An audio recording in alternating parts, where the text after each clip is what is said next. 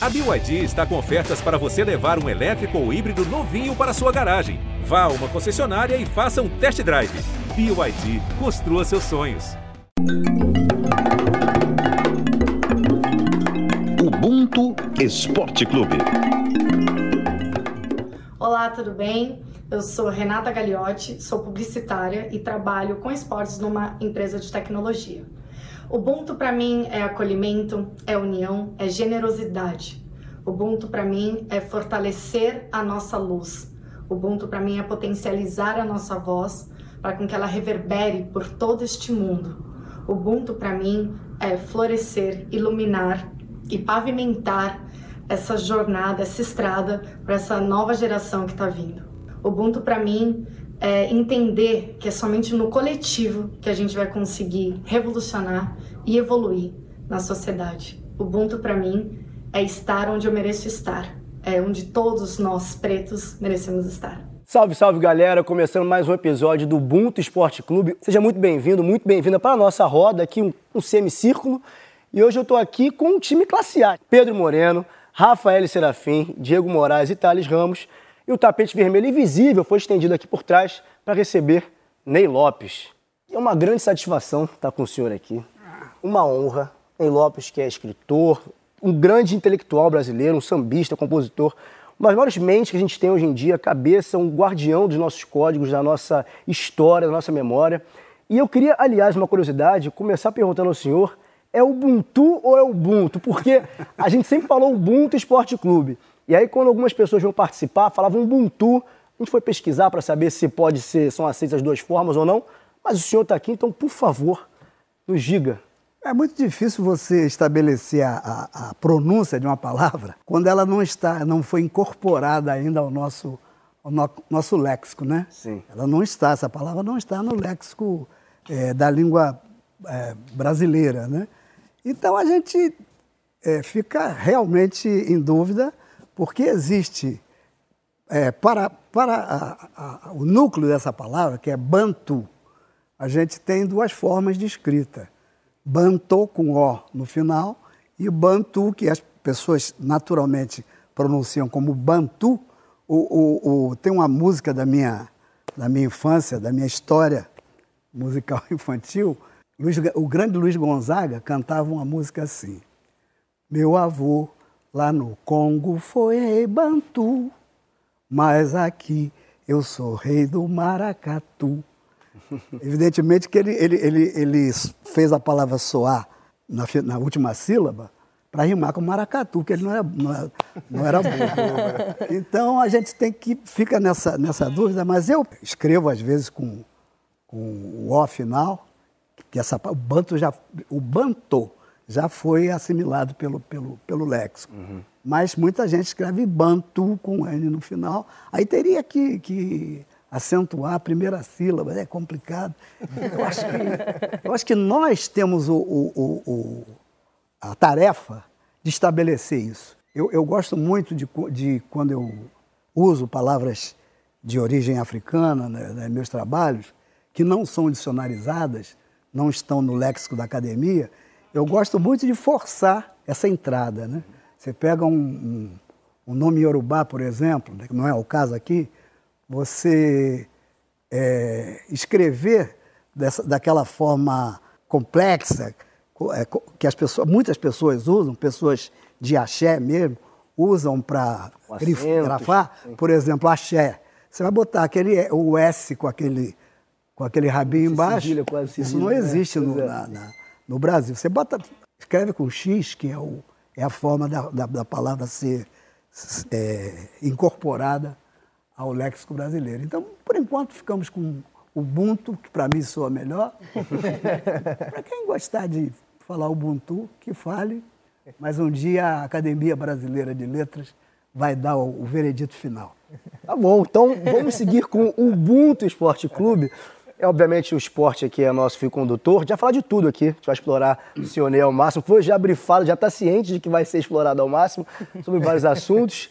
É, mas eu queria começar falando sobre futebol, né, que é o nosso uhum. grande objeto de estudo aqui, porque o senhor é vascaíno. Sou. E o Vasco, talvez, talvez não, certamente, tem uma das histórias mais bonitas do futebol brasileiro. principalmente falando de população negra. Uhum. A pergunta é: o senhor é vascaíno por alguma influência familiar ou o senhor foi, é vascaíno por causa da história ou a história veio depois? Como é que foi esse início do influência Vasco? Influência familiar. É uma família enorme. Eu e mais 12 irmãos. Hoje sou eu sozinho.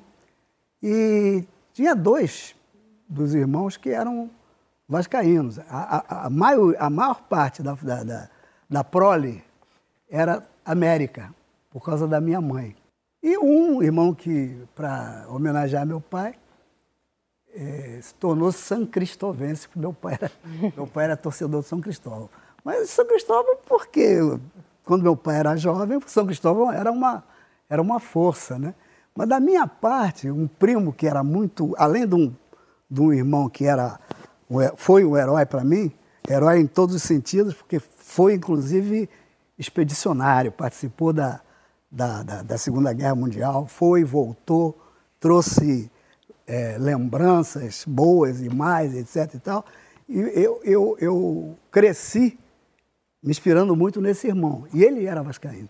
Uhum. E, o, e, o, primo que me deu de presente um, um chaveiro com, com o, o, escudo do Vasco. Aí comecei, eu tinha, eu tinha 10 anos, por aí assim, e década de 50, o time do Vasco foi a, a seleção de 50, era quase toda constituída por jogadores do Começar Vasco. pelo Barbosa, hein? Expresso é, da Vitória. Barbosa, Eli, Ademir. Exato. E era, era, era, era realmente o, o, clube de futebol da garotada, da, da, da, da moçada da época.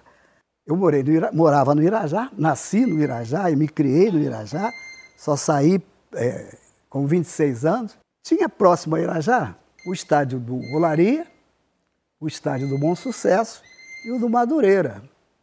Eram as possibilidades que eu tinha de, de, de. O Maracanã era longe, eu tinha que. de ver o Vasco jogar, era nessa, nessas possibilidades. E, e, isso acontecia de uma maneira muito, muito prazerosa também, era, era um passeio, embora próximos, né? Um, um, passeio, inclusive, do ponto de vista, ponto de vista gastronômico. Na minha família, família grande, aos domingos, o almoço saía mais tarde. Né? Tinha que fazer comida para muita gente. Aí, como o, o, o, futebol começava um pouco mais cedo, e quando ia, minha mãe preparava a minha, a minha, minha merenda, como dizia antigamente. Era aquele pão, cortava, botava a carne assada que a rapaziada ia apreciar durante o almoço.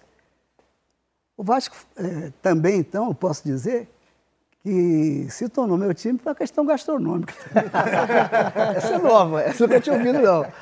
Eu queria falar sobre Pelé, porque em Afro Brasil Reluzente, sem personalidades notáveis é. do século XX, ele é um desses personagens uhum. e realmente não tinha como não ser, mas vocês são da mesma geração. Então eu queria que você contasse um pouquinho pra gente como era ser esse homem preto, conhecido mundialmente, sendo absoluto no que ele fazia na geração de vocês lá atrás e sendo um grande campeão? Eu tive muita dificuldade para incluir o Pelé no meu livro é, Afro-Reluzente. Né? É um livro que foi encomendado pela editora.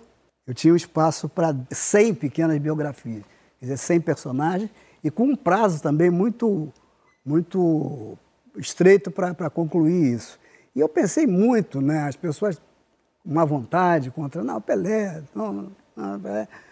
Pelé nasceu em 41, 1941, eu nasci em 1942. A saída foi a minha, a minha experiência. Ele, te, ele teve as mesmas experiências que eu tive. Por exemplo, é, pai, mãe, negros, é, no meu caso, meu pai nascido em 1888, minha mãe nascida em 1900. Quer dizer, os pais dele, talvez pouca, alguma diferença aí. Minha mãe e meu pai, quando eu manifestei as, as primeiras curiosidades com relação a, por exemplo, escola de samba e, e religião de matriz africana, são as duas coisas que carregam a minha vida da infância até aqui. Tudo que eu faço tem esse, esse caminho aí. Não foi, isso não foi de maneira alguma, quer dizer, eu não manifestei, eu quero ser macumbeiro, nunca disse isso, eu quero ser sambista, mas eu gostava, eu tinha admiração, quando via, me entusiasmava, e isso era alguma coisa que a minha família não, não concordava com isso, pelos estigmas que carregavam as famílias negras ainda na década de 50, 60, etc. O, o, o caminho para o, para, para o samba, por exemplo, começa a se abrir na década de 60. Antes não, não pode não.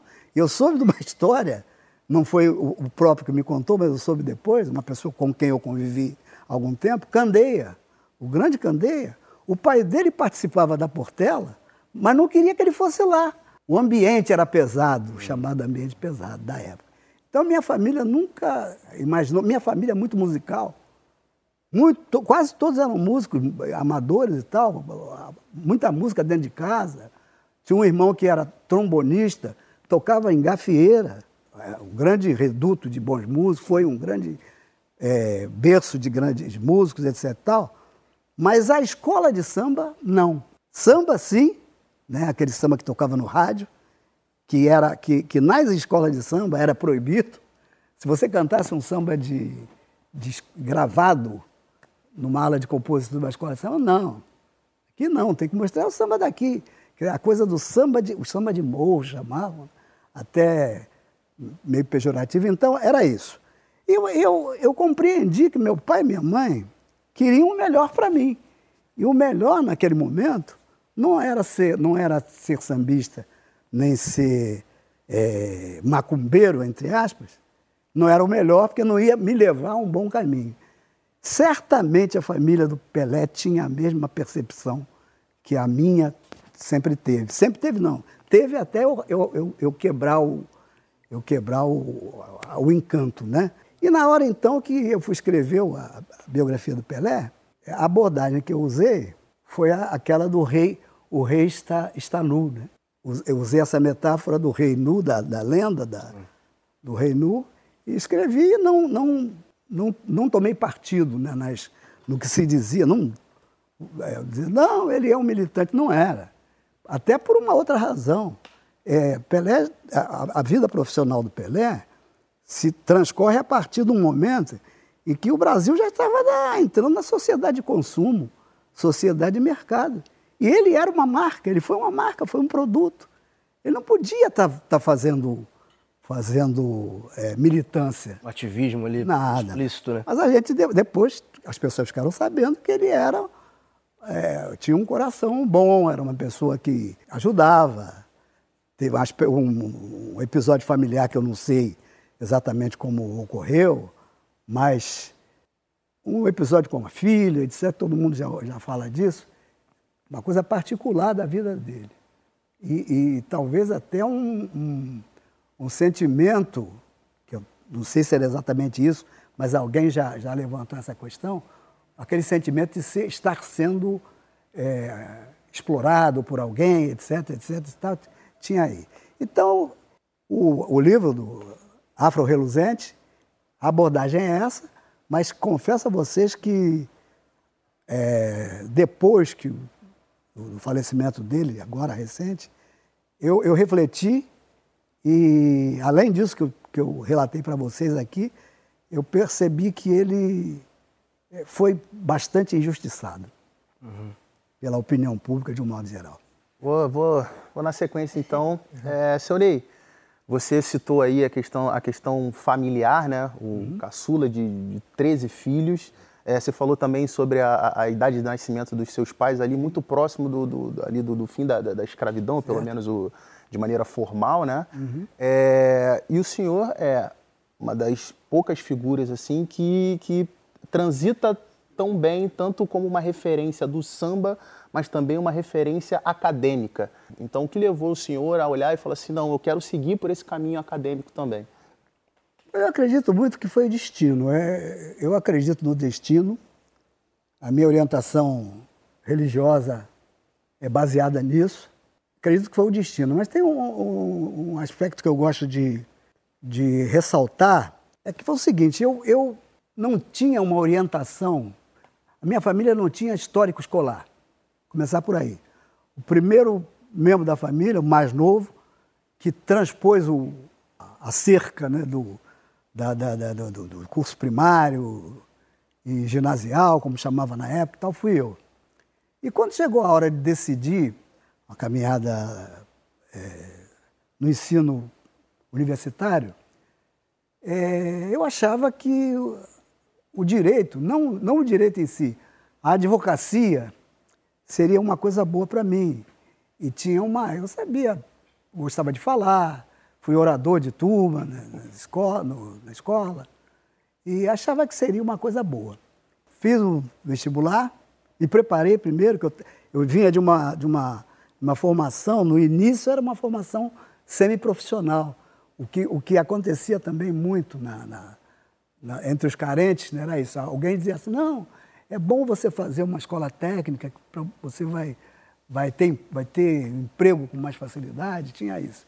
Eu então fiz um, entrei para, fiz um concurso para a Escola Técnica Visconde de Mauá, passei em primeiro lugar, tem a memória da escola, tem lá, eu fui, está eh, sendo terminado aí um filme sobre a minha trajetória, a gente tem umas cenas que eu fui gravar lá, um depoimento, e alguém lá trouxe o, o, o meu histórico é, de aluno, como é que eu entrei. Boletins. Tudo tinha. É, Só 10, né? Exato, exatamente. E, e, aí aconteceu o seguinte, fui é, conduzido para fazer um curso profissional. No segundo ano do curso, aconteceu um fato na história, na história do Brasil marcante para todo mundo da época, que foi a morte do Getúlio Vargas. O grande presidente, como o samba do Padeirinho da Mangueira. Quando Getúlio Vargas morreu, no ano, ele morreu em 54, no ano seguinte, 55, o, o, o, essa orientação já tinha mudado. Foi colocada nas escolas públicas, pelo menos, a opção. Você quer estudar francês, latim, eh, inglês, matemática, português, ou quer ir para a oficina, estudar o que é, aí era uma outra grade.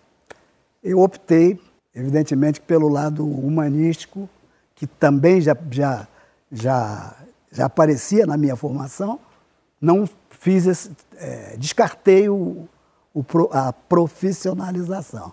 Então, quando terminei o primeiro, primeiro ciclo, não lembro como é que chama assim, eu digo, não, eu vou para a universidade, vou, vai ser bom ser advogado. Aí fui, passei, passei muito bem em duas faculdades é, públicas, muito bem mesmo. E comecei a trabalhar. No começar a trabalhar na advocacia, comecei a perceber a dificuldade da minha, da minha da aceitação da minha etnicidade dentro do ambiente. Uhum. E aconteceu uma outra coisa também, que eu consegui, através de um dos irmãos mais velhos, que trabalhava com, com, não era formado, mas trabalhava com desenho de arquitetura e tal. Próximo à nossa casa, lá em Vista Alegre, que era um, é um bairro, hoje um bairro de classe média, uhum. e começava a ser nessa época, é, tinha uma clientela do meu, do meu irmão, comerciantes, etc., muitos imigrantes portugueses. Uhum. E meu irmão perguntou se eu não gostaria de é, assumir um. botar uma cadeirinha lá com uma mesa para é, advogar para os clientes dele. Fui, fui fazer isso. Isso me deu uma, uma experiência que eu não, não tinha tido ainda a experiência da discriminação racial. Várias histórias algumas cômicas até, tragicômicas, né? Por exemplo, do cliente que, dentro de um, de um ambiente de, de, imigrantes portugueses, tinham lá o, o clube em que, se, em que se reuniam no fim da semana, e eu estava numa circunstância que eu estava advogando para um, um dos, dos frequentadores do clube, tendo como adversário ex-adverso, como dizem em latim, que de vez em quando eu gosto de falar latim. é, tendo como ex-adverso um outro cara que chegou para ele, tomou uns vinhos a mais num domingo, disse assim: Ó, oh, você não vai ganhar isso não, de mim não, porque o meu advogado é branco e é da cidade. E o cliente veio me contar isso para instigar, né? Digo, ah, é? Bom, conclusão que eu ganhei a, ganhei a causa. e o, o, cliente foi lá, tinha um, um carro meio. meio é, os carros sem, sem capota. Conversível? Meio conversível. Aí ah, doutor, vamos lá em casa, vamos lá em casa tomar um, tomar um comemorar isso aí e tal, tal. Era uma reintegração de posse a, a, a causa. Aí botou no carro, saindo, estou vendo que ele está andando. Ô, seu fulano, sua casa? Não, não, vamos passar por aqui e tal. Ele estava me exibindo no bairro para todo mundo ele ver. Ele ganhou. Ele que ganhou. Eu ganhei para ele. Contando pro senhor. É. Ah, nós dizendo, Troféu. É, tá vendo aqui, ó? Troféu. Preto e do, e do subúrbio. Não é da cidade? É. Foi tragicômico essa história, mas eu comecei, as coisas foram se repetindo, eu fui me. É, me a foi mais aguçada? O senhor, tinha, o senhor falou no início que essa foi a primeira vez que o senhor se deparou com uma situação assim. Exatamente. Foi a primeira vez que o senhor não tinha percepção ou foi a primeira vez que o senhor conseguiu identificar que isso aconteceu? Primeira vez que eu consegui identificar. Uhum. Já na academia. E, bom, Nesse trajeto, digo, não, eu, vou, não, eu não, não estava me sentindo bem, vou, vou deixar isso. E deixar por como? Eu vou viver da minha criação. E eu tive os amigos que me, me, me apoiaram. Escrever uma mídia que era comum na década de, no início da década de 70, chamado, chamava-se é, audiovisual mesmo, se chamava, mas era uma, uma, um programa que você fazia com projeção de slides. Texto, slide, é, fundo musical, uhum. etc. Background sonora, né? musical. E eu comecei a, a, a, fazer isso de freelancer por influência, por influência de um colega que fazia isso e queria deixar para o, o, o antigo Jornal do Brasil, que tinha uma agência que cuidava dessa coisa. Aí fiz, gostei de fazer, e fui indo, indo, indo. Daqui a pouco eu já estava numa agência de publicidade, fazendo alguns trabalhos também. E na agência de publicidade, nessa agência de publicidade, já não era uma agência, era um produtor para a agência de publicidade. Eu um dia percebi que eu estava dentro de, um, de, um, de uma casa de criação que fazia, além do que eu sabia fazer escrevendo, cuidava de música também que era uma coisa que eu trazia de muito do lar, né? da minha casa. A poesia eu comecei a experimentar no curso ginasial. Com 13 anos de idade eu fiz um, um soneto, mostrei com muito cuidado para o meu irmão mais velho, tocava violão, achando que tinha aquela coisa do, da, da, de poesia ser uma coisa meio efeminada, né? Tinha, tinha, tinha uhum. esse tipo de preconceito também na época. É um soneto que é super rebuscado, é uma coisa mais esteticamente mais alinhada, né? É, exatamente. Mais delicado. Aí fui mostrar o, o soneto pro meu irmão, ele, ele leu, pegou o violão, peraí, fez uns acordes e começou a cantar. Musicou o soneto? Fiz um samba-canção. É meio medíocre, não vou mostrar. eu estava quase pedindo, falei, não sei, né? Ser medíocre, eu acho que é Era um rascunho, né? Do que veio acontecer depois. Então eu comecei a, a perceber que eu tinha todas essas possibilidades. Não ia ficar me estressando cuidando da vida dos outros, né? Porque era uma coisa que eu, eu, eu levava trabalhos da, da advocacia para casa, em certas situações que eu não conseguia dormir. Como é que eu vou resolver isso? Como é que eu vou fazer isso? Eu, Poxa vida, eu tenho essa possibilidade, vou entrar por aqui. Entrei por aí, por aí fazendo letras para jingles, música de propaganda. Um dia, isso em 72, o parceiro era o Reginaldo Bessa, era o dono da, dessa empresinha, pequena empresa que fazia jingles. Ele tinha, era um, ele tinha sido, na época da Bossa Nova, ele foi para foi a Argentina, ficou um tempo lá, gravou discos, então ele tinha uma, é, uma moral dentro uhum. dessa, do, do, desse meio. E um dia eu, eu- me chamou, vamos fazer um jingle e tal, trabalhando com ele. E a gente tinha muita, muita hora vaga, né? As encomendas não eram tantas assim. Aí, nas horas vagas, a gente ia escrevendo uma- umas coisinhas sem compromisso com de divulgar produto, nada disso. E é assim que é, ele um dia disse, "Ó, tem uma cantora, está começando na Philips e está precisando de música e tal, uma música meio regional. Aí me explicou como é que seria, como é que faria. Ela está começando, ela canta na noite, mas está entrando para o disco agora. Alcione, completando 50 anos de Carreira. de carreira com, com a minha participação.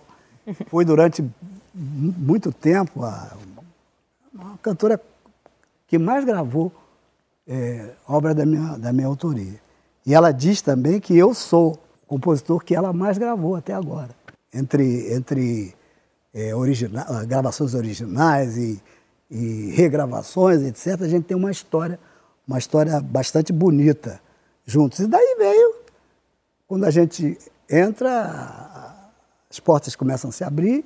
Isso foi em 72, em 79, eu e o Wilson Moreira, entrou na minha vida também o destino, o destino pela mão do Delcio Carvalho, que é, o- é também já falecido agora, saudoso. E escrevemos uma, um- uma parte da história da música popular brasileira. Tem um, um livro muito importante chamado A Música Brasileira através, do, através dos anos, através do século, do Zusa Homem de Melo, que era um jornalista de São, de São Paulo. Ele, ele, ele pega uma série de. o repertório da música popular. Em 79, eu e o Wilson estamos lá de uma maneira assim muito forte, né? Fizemos dois grandes sucessos em 79. Um com a com Alcione, que é o, o, o Gostoso Veneno, e a outra é Senhora Liberdade, talvez? foi Senhora Liberdade, com a Zezé Mota. Exatamente. Gravamos bastante com Clara Nunes também, tam- gravamos com todo mundo. Aí eu consolidei minha, minha posição né, de compositor de música popular. E no meio disso também, na década seguinte, 80, Muniz Sodré, professor Muniz Sodré, comunicação, tinha uma ligação com a, uma editora que era a editora do jornal Pasquim, grande eh, publicação assim da, da- da, da- da- do humor político, né? E a editora do Pasquim tava, publicou um livro do Muniz Sodré sobre o samba, samba, o dono do corpo. E o Muniz Sodré, que era, tinha se tornado meu, meu, meu amigo na época, até por razões religiosas, e o Muniz Sodré disse para mim, poxa, que você não escreve um, um livro sobre o samba, da tua experiência? Eu digo, legal, não é que o pessoal da editora tá, tá, tá querendo, tá afim. Eu, Pô, legal, vou fazer.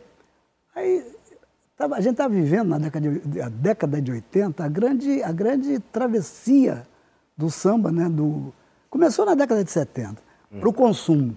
Sim. E eu, eu escrevi um livrinho chamado O Samba, vírgula. Na época eu não sabia que título de, de, de, de obra tem, tem essa tem a obrigação de É ter uma essa, regrinha, né? essas regras todas. Mas botei o, o samba, vírgula, na realidade, reticências. Só isso. Eu quis dizer aí o que, é, o que, o que, usando uma frase usada pelo Noel Rosa, o samba, na realidade, não vem do morro e nem na- lá da cidade. Eu quero, quero, quero dizer nesse livro que o samba não é isso que, que vocês estão pensando aí. Não é isso, não. Consumo, etc. E eu escrevi o livro, o livro foi bem, bem recebido. É, já, eu já estava ligado ao ambiente do Quilombo, com Ca- Candeia. Era uma, uma, um, um movimento de tenta, uma tentativa de mudança do caminho do samba. Do caminho que, que trilhou até, vem trilhando, trilhou até agora, hoje com um recorte diferente, mas que era aquela coisa do consumo mesmo, né? O samba como produto, como tanto que, que a partir daí é, criou-se uma, uma, uma visão do samba. Eu, eu, eu luto muito para é, corrigir essa, esse tipo de visão, que é considerar o samba uma música de carnaval. E não é isso, o samba é uma música de um ano inteiro, é uma música que tem que, tem que, tem que estar sempre, que o, o samba é uma cultura. As coisas que acontecem no, no meio do samba é, merecem ser olhadas por outro aspecto. Eu cito até um, um, alguma coisa que me ocorreu de novo por esses dias, lembrando que na época da, da, da, antes da década de 70, que 70 é que foi a, a grande ruptura, né? As escolas de samba tinham seus terreiros, é, passaram, a partir do exemplo da Mangueira, validíssimo que foi feito lá, mas foi um exemplo que foi mal interpretado. A Mangueira fez uma, uma sede no próprio local da, da, da, da sua seu nascimento, sua criação, uma sede que é um clube. Foi chamado na época o Palácio do Samba. Foi motivo até de uma tese, uma tese acadêmica, o Palácio do Samba. As outras escolas do, do primeiro escalão, né, começaram a, a, a, querer ter cada um o seu, seu, palácio. seu palácio também. Mas como não, não tinham a possibilidade, começaram a, a, alugar os clubes é, recreativos vizinhos. Salgueiro, o Maxwell, que é um tempo, ficou muito tempo, o Salgueiro dependente do Maxwell. O Império Serrano ficou numa situação muito ruim, é, acabou é, chegando lá para o mercado de Madureira e tal. Isso, isso aconteceu então na época.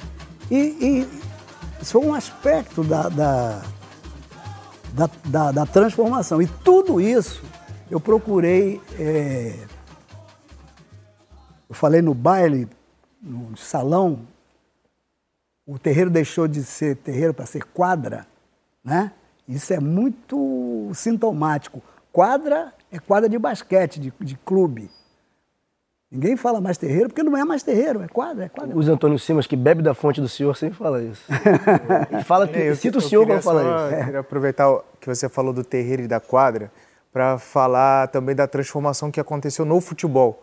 Exatamente. E a gente vê antigamente, né, a gente via muitos jogadores saindo do campinho, da várzea, uhum. e hoje a gente vê vários jogadores sendo catados nos condomínios. Na várzea é coisa de São Paulo.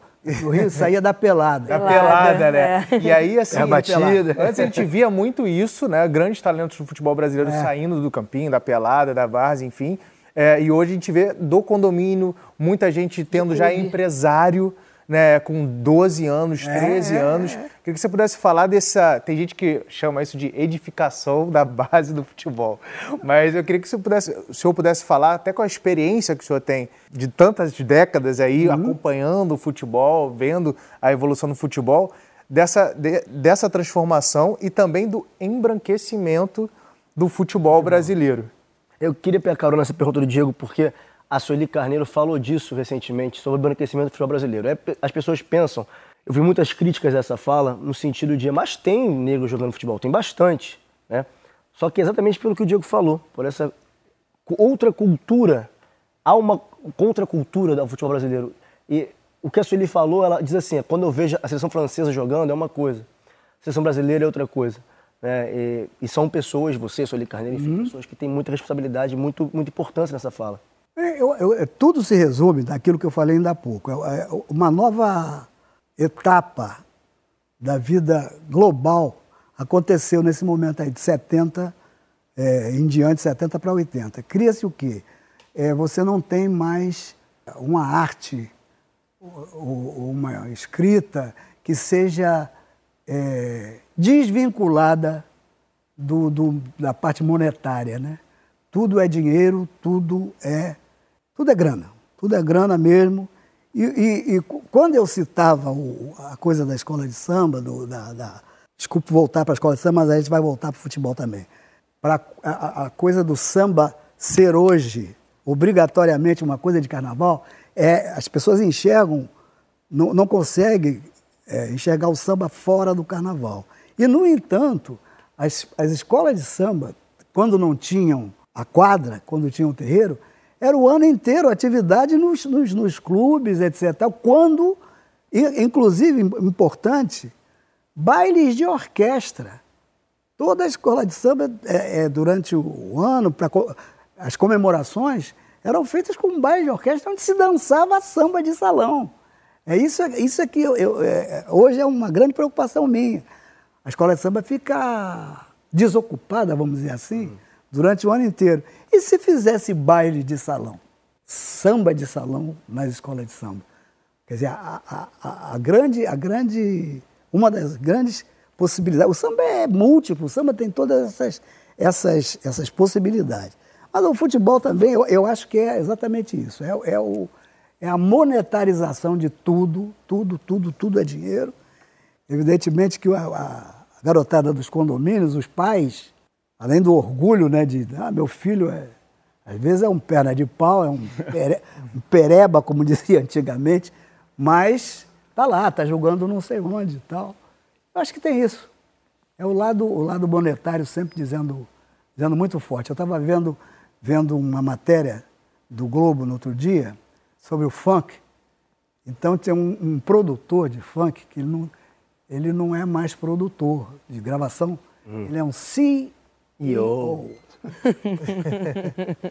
Eu acho que está tá, tá definido aí o que o que está acontecendo. É a gente procurar olhar para esse lado. Fazer o quê? Ô, Ney, aqui já você, você é muito curioso na questão da etimologia, né? Uhum. você já deixou muito claro isso, né? Acabou de, de falar agora. E eu sempre fui um leitor assim muito árduo assim do seu blog. Sim. E lá foi a primeira vez que eu vi você, a primeira vez que eu vi alguém colocar essa questão do apelido, quando você cita essa questão do, do racismo recreativo. Acho que você nem usou na época, esse termo no post, né? É, não tinha. Mas você cita o Jamelão, é, dando esse exemplo da música popular brasileira. Jamelão, uhum. Noite Ilustrada, Branca de Neve, gravou um samba do, do seu Salgueiro, samba lindo, inclusive. Isso. Aí eu queria saber, assim, quando que na sua caminhada você percebeu que esse tipo de coisa, esse tipo de apelido, esses termos, né, que, que, que nos desumanizam, uhum. era um problema? Olha, eu tive um, ainda no, na escola Visconde Mauá, isso eu fiquei lá, entrei em 53, no primeiro ano. No quarto ano eu repeti. Fiquei, fui reprovado em matemática. E esse boletim vai aparecer no filme? Isso é Não, isso eu apaguei. Só vitória. É o que vai ter de gente falando não. assim, pô, se o Ney Lopes já ficou reprovado em matemática. Por que, que, eu não posso? Esse é argumento. Não, eu, eu, eu, Esse programa meu filho não vai ver, não. Eu, eu curto esse lado aí, eu acho interessante. Eu fiz o ginásio, eram quatro, eu fiz em cinco, que eu gostava muito da escola. eu, eu na, no, na Visconde de Mauá, isso em 53, 54, eu tinha um colega cujo pai era sargento da Marinha, negro também, e viajava muito para o exterior e tinha essa consciência da, da, da, da etnicidade, né? E ele voltava, trazia muita coisa. E eu, eu, frequentava a casa do colega. Eu frequentava não, de vez em quando eu ia lá na casa desse colega, eram dois, dois irmãos. Gostavam de mostrar as novidades que o pai trazia. Primeiro, música. Eu me encantei por música afro-cubana desse, desse, desse pedaço aí. E me encantei também pelo fato de ver aquelas é, revistas como Ebony, uhum. etc e tal, que punha aqueles quadros, quadrinhos dos, dos, dos negros que se destacaram mais, etc e tal. Eu comparava isso com o que eu via no Brasil, no, no Irajá, na, no, no, jornal que eu comprava no Irajá, na revista que eu comprava no Irajá. O, os, os, os nossos é, semelhantes, nossos, irmãos, nossos iguais, só apareciam na, na no futebol, na, na, no noticiário radiofônico e no, no, na, na, página na página criminal. Né? Só que no, no, no, no futebol, no rádio, televisão não tinha ainda, o que marcava era a, a, caricatura pelos apelidos, né? Eu comecei a perceber isso. Tinha 15, 14, 15 anos, eu já percebia isso. Percebia que isso era racismo. Não tinha a, a, esse, esse, essa gama de conhecimentos que a gente tem a respeito hoje, uhum. não, não se tinha naquela época. Às vezes até, até livros de, de já na faculdade de Direito, livros de direito profundamente racistas nesse sentido. Hoje, inclusive, existe uma, uma, uma, uma linha de, de, de pensamento organizado, tem uma editora, inclusive, que está tá à frente disso, no sentido de desracializar o ensino do direito. É um, é um trabalho que está tá crescendo muito, muito exponencialmente, né? Está começando a, o direito ser ensinado a partir da desracialização. Que muita coisa que você às vezes é, vê como se fosse uma, algo positivo no sentido de, de da, da, da nossa comunidade, não é exatamente assim. É, isso está sendo feito, não, não, tem, não tem como citar exemplo, mas isso, você percebe que isso está sendo feito no sentido de manter o, manter o status quo, né? não, é, não é transformar determinadas regras jurídicas, uhum. né? coisas adotadas pelo próprio Supremo Tribunal, etc. Tal. Então, é, essa, essa é, consciência étnico-racial é, é uma coisa muito recente, né? É muito recente. Isso é coisa de vocês aí. Vocês, vocês, que, vocês que inventaram isso, eu não tenho nada a ver com isso. Mas o, o sociólogo o Guerreiro Ramos, ele já teorizou um tempo atrás Sim. sobre todas essas questões do racismo não ser um problema uhum. do preto, Sim. né? Não é a gente que tem que resolver algo que a gente não criou, mas da sociedade como um todo. É. E aí, atualmente, contemporâneos, né, a Guerreiro Ramos, é, Djamila Ribeiro tem uma coleção de feminismos plurais, onde essa teoria vai criando nomes uhum. para que a gente, a partir disso, saiba o que estamos combatendo. Né? Então, uhum. Silvia Almeida fala sobre o racismo estrutural e essa obra é a que dita hoje a discussão e é a referência para a gente saber sobre o racismo estrutural, o estrutural, o que é e a partir de onde a gente tem que combater. O senhor acha que ter essa teoria é, cada vez mais com nomes específicos para que a gente de fato saiba onde a gente, para onde a gente está indo e contra o que estamos brigando, é o importante para essa geração nossa que está vindo agora e que está tentando construir um movimento, é, continuar nesse movimento preto para mudar essa realidade? Extremamente importante.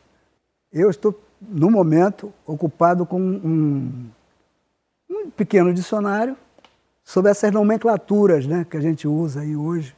As pessoas às vezes veem no jornal, leem, então, mas não sabe, uhum. não sabe o, o, intrinsecamente o, o, significado, o lugar de fala. Até as coisas, eu estou ver, eh, verbetizando até as coisas mais, mais corriqueiras, né? O próprio racismo recreativo, que é o professor Adilson Moreira, da Sim, mesma exato, coleção. Adilson Moreira, exato, exato. Ah, o Adilson Moreira e o próprio, o próprio... Que é do direito também, Adilson Moreira. É, não, tem, estão nessa corrente. O, o, nosso ministro da Silvio Almeida, Silvio Almeida, Almeida é. também é, editam por essa editora. Contracorrente é o nome uhum. da editora. Tem uma obra já é, importante editada.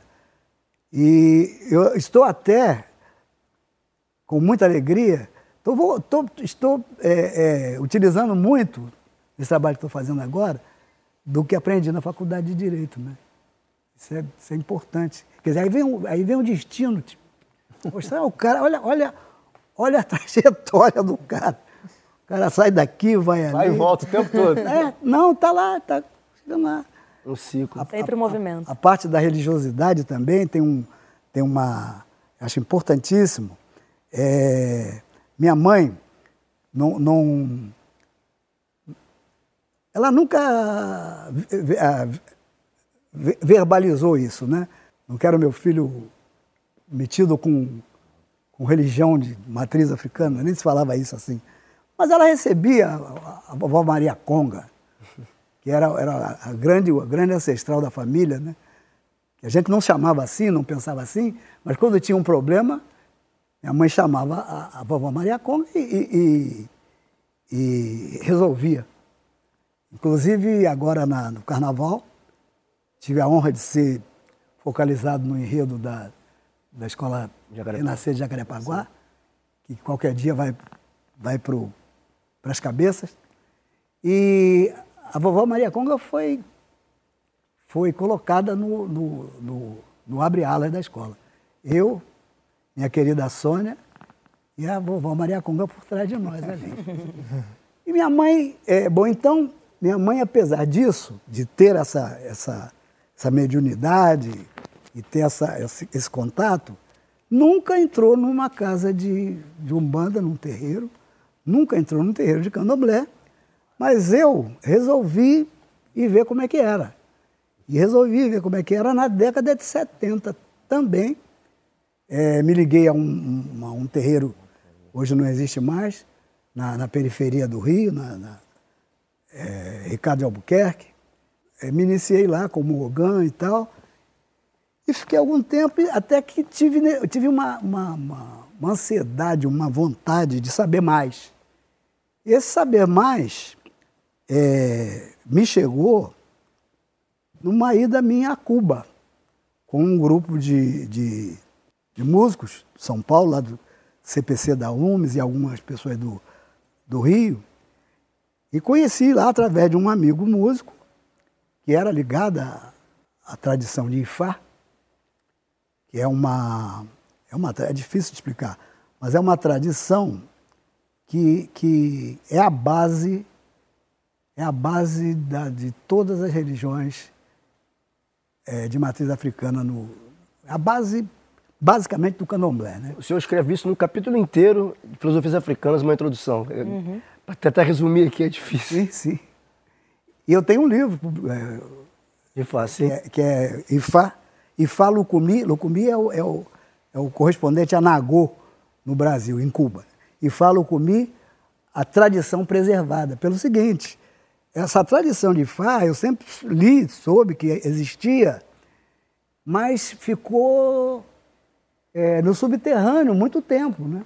Da década de 30 até a vinda de um, de um cubano, já falecido, para o Rio de Janeiro. E na época eu estava trabalhando com o líder Abdias Nascimento, na secretária extraordinária da, da, da população negra, e me pediram se eu podia fazer alguma coisa pela permanência desse babalaô no, no, no, Rio de Janeiro. Eu digo, o que a gente puder fazer, falei com o querido saudoso Abdias, não, tem falar com não sei quem lá, na, e o babalaô acabou, ficou no Brasil. Ele veio como na condição de. Era, um, era câmera da TV cubana. Mas o objetivo dele era, era, era estudar o, a, o ambiente no Brasil, religioso e tal. E acabou realmente eh, ficando, teve uma morte eh, antecipada e tal, não, mas deixou uma, uma, uma raiz que está sendo muito bem, bem alimentada, na qual eu me, me, me incluo como um pequeno elo da, dessa corrente. Né? E o, e o elo maior que eu tenho agora, me iniciei, sou iniciado, minha mulher tem iniciação também, meu neto, que nasceu com sérios problemas de saúde e está agora com 23 anos, é um, um homem, é, faz universidade e é um babalaô importante. Essa parte religiosa é, é fundamental quando a gente fala de futebol, né, porque, como o Diego bem lembrou aqui, isso falou muito bem, dessas conexões, as coisas não são, nenhum signo é vazio, tudo tem alguma coisa por trás ali. Claro. Né? E a gente tem, dentro do ambiente esportivo, especificamente do futebol, muitas manifestações, majoritariamente, a grande maioria, manifestações cristãs né, no ambiente esportivo, Sim, futebol, nada contra, mas isso é muito comum e é aceitável. E aí quando vem o Paulinho, que era do teu Vasco, hoje está no Atlético Mineiro, e atira flechas para o Oxóssi, faz isso na Olimpíada, é, depois de um gol, e fala e manifesta sem nenhum pudor que não deve ter, isso é um problema. Isso é um problema para a sociedade que é racista em todos os seus âmbitos, uhum. religiosos, enfim, em todas essas terminologias e agora nomenclaturas. Ter um Paulinho, né, usando esse exemplo do Paulinho, obviamente ele encorajaria, encoraja outras pessoas a se manifestarem. Uhum. Mas o ambiente, uma, uma, ideia que eu tenho, posso estar errado, o futebol, ele é o que há de mais permissivo e podre na sociedade. Assim, uhum. tudo é, tudo, pode tudo numa, num, num estádio de futebol. A intolerância religiosa segue, o racismo religioso segue, apesar do Paulinho, infelizmente.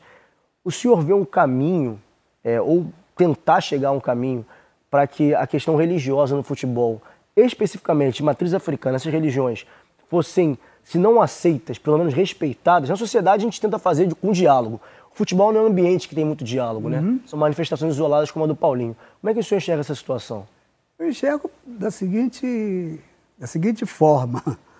As, as religiões de matriz africana não têm uma bancada no Congresso, Sim. não tem uma bancada, não tem uma, uma, uma expressividade política. O caminho é político. O caminho é político. O Brasil está um momento. É, agora a gente está mais esperançado, né? mais, mais esperança e tal, mas viveu um momento de muita. De muita. muito, preocupa, é, muito preocupante nesse, nesse ponto de vista. Né? Você, mas, é, mas é engraçado essa, essa coisa do, do Paulinho e tal, mas tem umas, umas coisas que eu observo. Jogador de futebol que entra no campo e bate com a mão no. Tá saudando. Ele sabe disso? Tá saudando o quê aqui? saudando a grama. Mas fazem isso, né? Tenho visto, muitos, muitos deles fazem isso. É, então, eu acho que o que falta é uma democratização de verdade, né? Isso é, isso é o que falta. Não é dizer que uma coisa é melhor do que a outra, não é. Eu tive uma, uma, uma experiência no outro dia, na rua, um trabalhador desse de, de limpeza, de banda, me parou na rua e tirou um prospecto para me, me dar, para me dar. Eu falei para o senhor. Aí eu olhei, religião? Não, já tenho a minha. Aí ele virou para mim e respondeu assim: Cristo não é religião. Foi a, resposta dele. Então você vê como é que as, como é que as coisas estão, estão emboladas, né? As coisas estão muito emboladas. Quer dizer, o que, a necessidade de esclarecimento e certamente um, um ambiente de democratização nesse sentido aí também, que não sou eu, que é com 80 anos de idade, que vai dar a receita ou saber, saber qual é, né? Isso é que eu acho que é uma modificação da sociedade mesmo. A gente não, não, tem, outra, não tem outra forma de pensar assim, de não pensar assim. Uhum. Senhor Ney, é, você falou agora há pouco uh, sobre o embranquecimento no futebol. Uma entrevista no início do ano você falou também sobre a questão do embranquecimento do pensamento aqui no Brasil e eu queria abordar com o senhor o embranquecimento de um outro ambiente que na verdade foi o que deu ideia a gente estar tá fazendo esse programa uhum. aqui hoje, que é algo que me preocupa bastante, que é algo que eu percebo, que é o embranquecimento do samba. É... A ideia do, do, do programa surgiu dali. num bate-papo uhum. meu, do Marcos e do, do Luiz Teixeira, apresentador aqui também do canal onde ali no ambiente de carnaval eu dizia que tinha ficado assim estarrecido como que em determinado ambiente da avenida as pessoas estavam ali, mas não entendiam nada de samba, não estavam vendo o que estava acontecendo na avenida, sequer sabiam ah, os enredos, os sambas ou as escolas que estavam desfilando. É, e vejo isso também nas tradicionais rodas de samba aqui do Rio de Janeiro que uhum. eu frequento. E o Luiz disse que é, percebe isso acontecendo também em São Paulo. E eu queria saber do senhor é, se o senhor também observa isso e como que você só, é, analisa. Observa, sim. Só complementar a pergunta, Ney, assim, aproveitando o gancho do Pedro, porque o, uma vez eu entrevistei o Zé Catimba, o uhum. fundador da Imperatriz e tal, ele estava afastado do carnaval. E ele atribuía muito essa questão também à supervalorização do carnavalesco. Quando o carnavalesco entra, né, acadêmico, dentro do ambiente da escola de samba, é, essa questão econômica, muito do, do visual, fica mais valorizado que o próprio samba e o sambista. É, e a gente, a Rafa também citou a questão da academia, o quanto também esse academicismo presente é majoritariamente branco, né, estruturalmente racista. Você acha que colaborou para isso que o Pedro está falando também? É, eu, acho, eu acho que o, o, o, isso, é, isso foi discutido nesse primeiro livro que eu, que eu publiquei, O Samba na Realidade, toda essa questão, né? A, a, a, uma nova estética surgindo e tal, mas tudo sempre muito, muito lastreado no, no poder econômico. Então, o que, que, o que, que acontece? Você não vê. Ah, você pega um. Vai assistir o. Chama muita atenção isso. Assistir a apuração do, do desfile das escolas de samba no, no jurado. É aí que surgiu a ideia quase. né? Exatamente. Nos dirigentes, nos dirigentes da liga. Aham. Da Tem, um- tem um, um, um- um antigo é, membro da Estação Primeira, é o único, que é o um afrodescendente dali, é ele. Até não, não, não se percebe muito que ele tem a pele talvez até mais clara do que a minha, é, não se vê isso. Então, eu acho que a questão é questão de poder econômico mesmo, né? não é, não é a, a colunista Luciana Genot, é, do, do caderno Ela, do, do- aos domingos no Globo, no outro dia escreveu sobre, ela diz assim, é, exatamente sobre isso. Quem são aquelas pessoas que, que estão é, se exibindo na, na, na, na passarela sem ser integrantes de escola de samba? né? Atrapalhando por muitas vezes os desfiles, a evolução. Aí ela disse, escolas. nós sabemos Fora a cor deles. Aí ela foi enumerando essas coisas. Então, é, é, é a questão do, do poder econômico mesmo. É, o, o, o, o, o, o fato de, é, de se criarem já eventos paralelos ao desfile dentro da própria... Ao mesmo tempo. do- Ao mesmo tempo que o sambódromo, isso é um negócio... É questão de poder econômico mesmo. É, E quando você fala de economia, fica claro quando a gente vê quanto ganha um carnavalesco, quanto ganha um mestre de bateria. Né?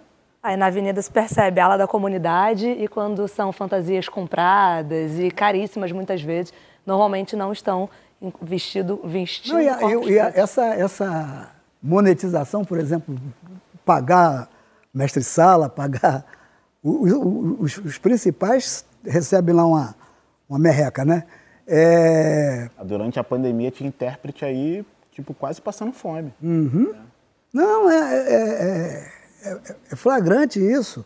E exatamente, é uma inversão de valores. Né? Quando, o mais importante é o, é o carnavalesco. Quando você se tirar a baiana, não, não tem, né? É, bateria também não tem. Então, é essa questão. É a gente é, se conscientizar de que a gente está dentro de um, de um, de um ambiente socioeconômico onde o, o, que, o que fala mais alto realmente é o que, é o que rende grana. Né? É um, o, o- o Guerreiro Ramos, que eu tive relendo no outro dia, ali, ele, algumas coisas que a gente está falando aqui, ele há muito tempo já tinha, isso na década de 50, né? ele já tinha é, tido a percepção disso tudo. Por isso que ele disse que o problema não é nosso. O problema é da. Do outro lado é a, é a sociedade, é a composição da sociedade.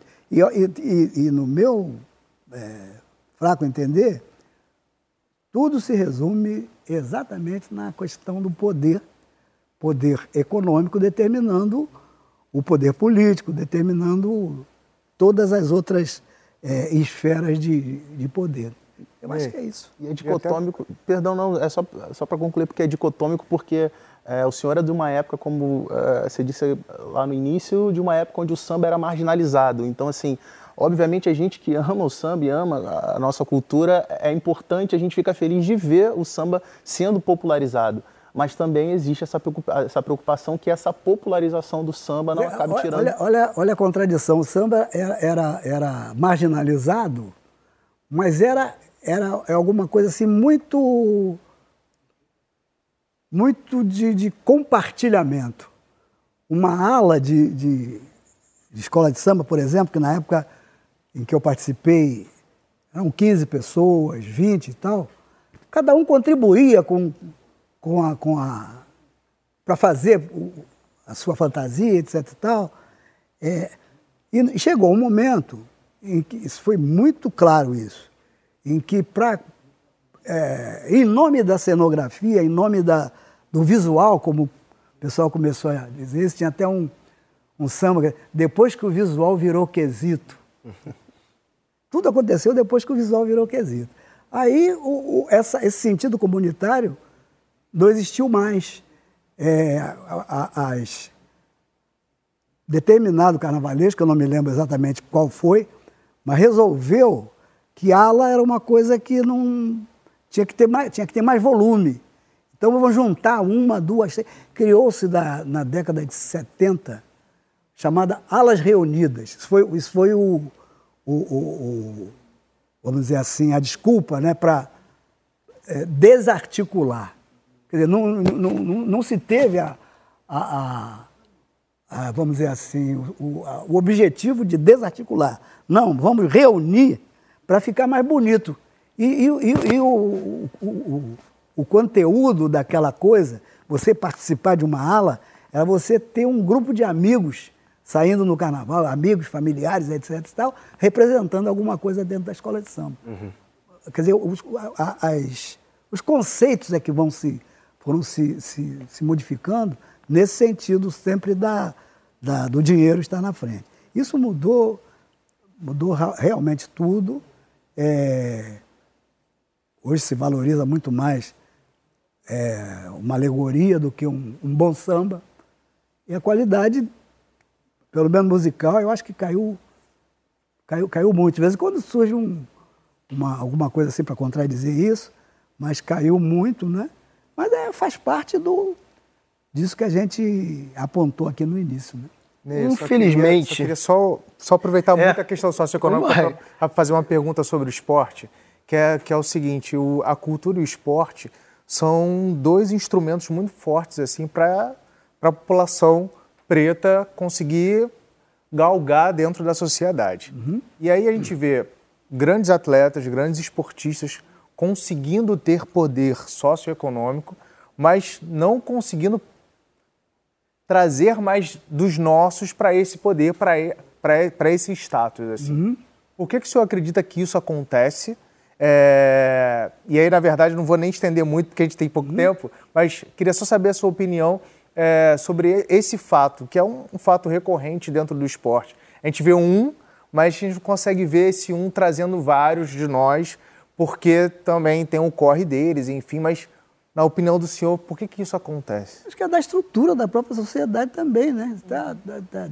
Um, um pode, dois já é, já é demais, né? Sempre teve isso. Mas eu tenho visto a. Não Seis aqui então, hein? Mas tenho visto com alguma, algum prazer esse campeonato de futebol das favelas. A Taça das, Taça das, das favelas. Eu acho que o, o incentivo disso aí, eu acho que é um caminho. É bom, né? Não é? Sempre tem olheiros de grandes clubes. Ronald Lincoln é o produtor, é preto. É nosso, é nosso. Infelizmente, eu tenho que encerrar esse programa agradecer muito ao senhor pela vinda, pela disponibilidade, por ter aceito o convite é, e pelos aprendizados. Agradecer a todo mundo também que está aqui, a quem assistiu, quem está nos ouvindo. Até a próxima.